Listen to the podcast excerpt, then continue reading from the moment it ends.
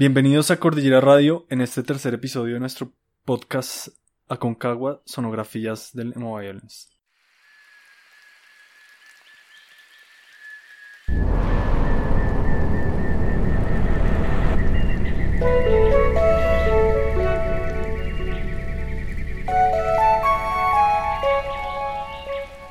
La palabra emo violence proviene de la mezcla entre las palabras emocore y power violence, haciendo referencia al hecho de que el emo violence era un estilo que resultaba de las mezclas entre ambos géneros. Para explicarlo más fácilmente, se trata de un estilo que proviene precisamente del emo y el screamo, pero utiliza también elementos del power violence como la rapidez en los ritmos y las percusiones y el aumento en la crudeza de los gritos. Em, sobre el emo violence y el screamo hemos estado hablando los anteriores dos capítulos y hoy vamos a retomar nuestro camino viajando a las Islas Británicas al noroccidente del continente europeo. Escuchamos precisamente al inicio del programa a This Is Me Not Thinking of You, una banda de Derby, el Reino Unido.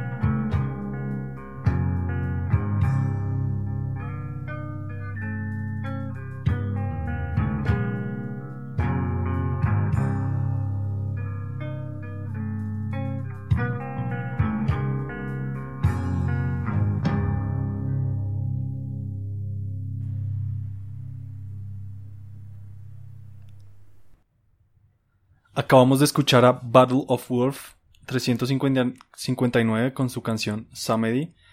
Y con Battle of Wolf vamos a introducirnos al contexto de la época en el Reino Unido. Luego de los años 90, con la salida de Thatcher del poder, el Reino Unido era centro de algunas de las reflexiones que se estaban dando por esa época, porque, como lo había afirmado precisamente Mark Fisher y Ernest Mandel, allí se había dado la derrota definitiva de la clase obrera europea luego de, los, de las huelgas de los, de los años 80, cuando Thatcher afirmó que no había alternativa cortando por completo cualquier posibilidad precisamente de alternativa a las políticas neoliberales que se estaban implementando en la época. Luego de ese momento, en la década de los 2000, Luego de la escalada de violencia imperialista de Estados Unidos con la bandera del 11 de septiembre como justificación sobrevino una crisis del sistema capitalista basada precisamente en el sistema financiero y la industria inmueble que dejó a muchísimas personas en la calle en los países más ricos del mundo, dentro de los cuales se encontraba el Reino Unido. Mm, la imposibilidad de imaginar precisamente un futuro mejor para la juventud que recién estaba creciendo durante eh, aquella época provocó un florecimiento, de alguna forma, de culturas juveniles que aparecían aquí y allá en, algunos de los países desarrollados, cuyo motor imaginativo de la ciudad era precisamente la música, en la cual también reflejaban algunas de sus perspectivas sombrías del mundo. El emo violence era una de estas culturas juveniles que acogía cientos de jóvenes de diferentes rincones del Reino Unido. Y como lo veremos, las bandas que estaban, digamos, pegando con más fuerza en la escena desarrollaban narrativas un poco de desesperanza que miraban o que ponían una mirada eh, que aplicaban a la ordenación del mundo, un mundo que aparentaba no guardar ningún futuro para ellos. Entre estas bandas estaba precisamente Battle of Wolf 359. Mm, las primeras bandas que aparecieron en Europa surgieron más que todo en Francia, casi que contemporáneamente a las, a las bandas estadounidenses. Pocas bandas del género aparecieron en Alemania y posterior al desarrollo de la, de la, escena alemana, las bandas del Reino Unido empezaron a emerger también con algunas características muy particulares que observaremos a continuación.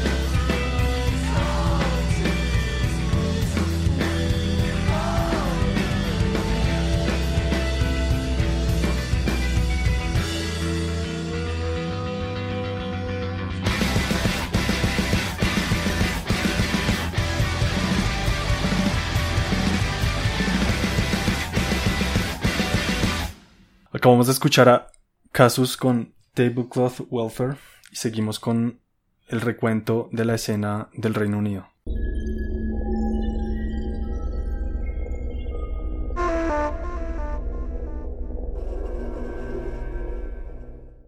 Durante los 2000 ocurría algo particular y es que la discusión acerca de la pertenencia a la comunidad europea por parte del Reino Unido se encontraba en boga y es una discusión larga que se extendió hasta el 2019, pero en aquel momento había una inclusión formal dentro de la Unión Europea sin que esto significara que hicieran parte por completo del espacio Schengen. Indudablemente, a pesar de esto, había una posibilidad también de circulación relativamente libre entre el Reino Unido y Europa, lo que, lo que posibilitaba por ejemplo, una relativa facilidad también en las conexiones entre las escenas europeas y la del Reino Unido. Y esto llevó también eventualmente, a que la música que se producía en Alemania se pudiera consumir en el Reino Unido de forma relativamente masiva en los círculos de las culturas juveniles eh, del Reino Unido. Por esta razón, no es gratuito tampoco que los sonidos entre bandas alemanas y bandas del Reino Unido sean, sean similares. El emo es que empezaba a vislumbrarse en la isla estaba muy influenciado por bandas como Luis Cifre y Jun Peik, como veremos ahora hay colaboraciones precisamente entre las bandas, pero sobre todo lo que era más visible era la aparición de bandas inglesas en los lineups de los festivales por toda Europa, como el festival Crimea River, del cual hablamos en el episodio previo,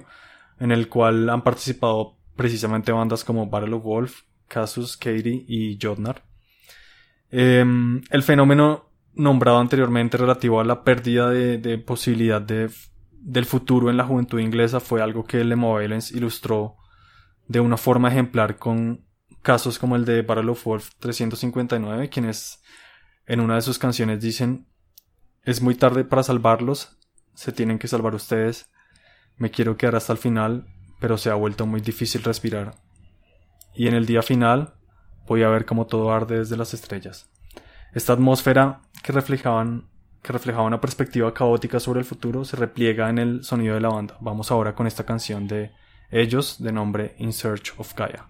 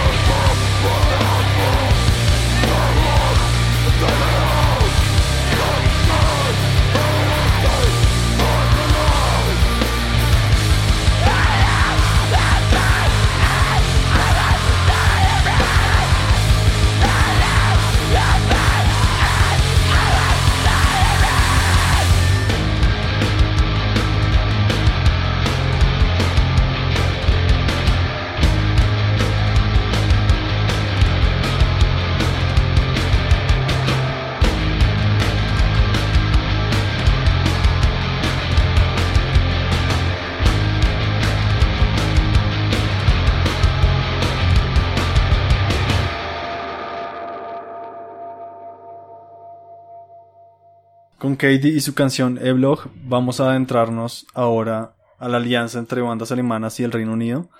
la cual se llevó a cabo materialmente cuando empezaron a asomarse colaboraciones entre bandas de ambos países. Algunos ejemplos de estos son los splits entre Battle of Wolf y Resurrectionists y luego con de la misma banda con, con Junpeik, que eran bandas alemanas ambas. Además, los trabajos musicales de la escena inglesa eran acogidos también por el ya nombrado sello React with Protest, el cual produjo y distribuyó muchos de los trabajos de estas bandas, además de invitarlas frecuentemente a presentarse en el Crimea River Fest. Además de esto, otro de los sellos más famoso es Adorno Records, que es el sello creado por un integrante de This Is Me Not Thinking of You. La cercanía además entre ambas escenas no se queda solo en la producción, sino también en la composición. Uno de los caracteres, por ejemplo, más fuertes en la música del Reino Unido es la agresividad y la rapidez, algo que supieron también abstraer de forma ejemplar de las bandas alemanas, pero además incluyeron en muchas ocasiones elementos del hardcore europeo, que es un tipo de hardcore también agresivo y con tintes em, cercanos también al, al un poco.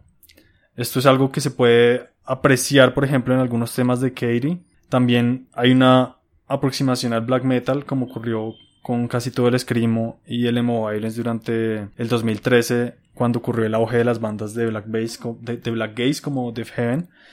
y esto se puede reconocer en bandas como We Came Out Like Tigers de la cual algunos de sus miembros más tarde fueron fundaron una banda de black metal antifascista llamada Downgrade o los últimos trabajos también de Jotnar que tienen elementos característicos del metal y el grindcore como el blast beat en las percusiones. Vamos ahora con We Came Out Like Tigers y su canción We Have Not Reached Conclusion y la canción de Katie Diamond Dust.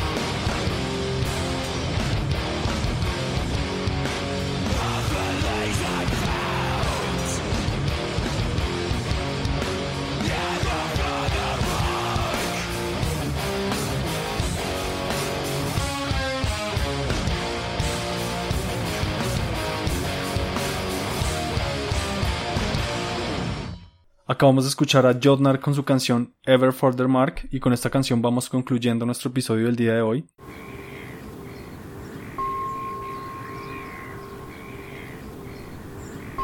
Es importante precisamente entender con lo que hemos escuchado hoy que la música que estaba surgiendo en Europa y el Reino Unido aparentaba emerger como respuesta a la cooptación comercial que se estaba dando en Estados Unidos de la palabra emo y el estilo musical que esta palabra también representaba. Esto podría significar la razón por la cual el emo violence europeo era mucho más agresivo en términos cualitativos, es decir, en la música, y que las escenas provenían de una cercanía a una ética punk, o sea, una, una ética, hazlo tú mismo en la producción autónoma de los trabajos musicales y discográficos. En esto también se reflejó una aproximación crítica a la construcción de, la escena, tratando de librarla de lógicas capitalistas, lo cual la mantuvo alejada de las lógicas mercantiles imperantes en el proceso de, de la mercantilización, digámoslo así, acelerada que se estaba llevando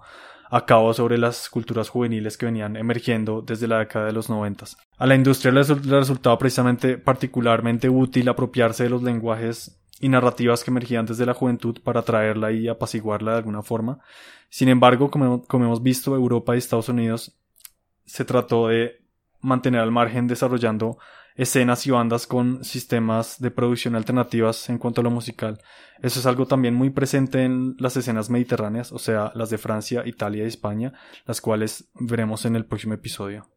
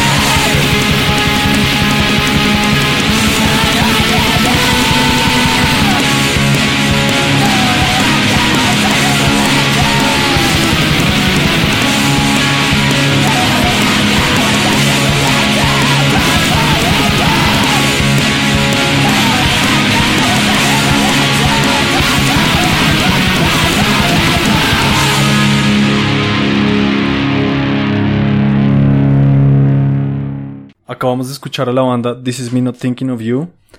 con dos canciones llamadas Control Reform 1 y 2. Y con esto nos despedimos y los invitamos a escuchar el siguiente episodio de Aconcagua en el cual nos adentraremos en el Mediterráneo. Muchas gracias.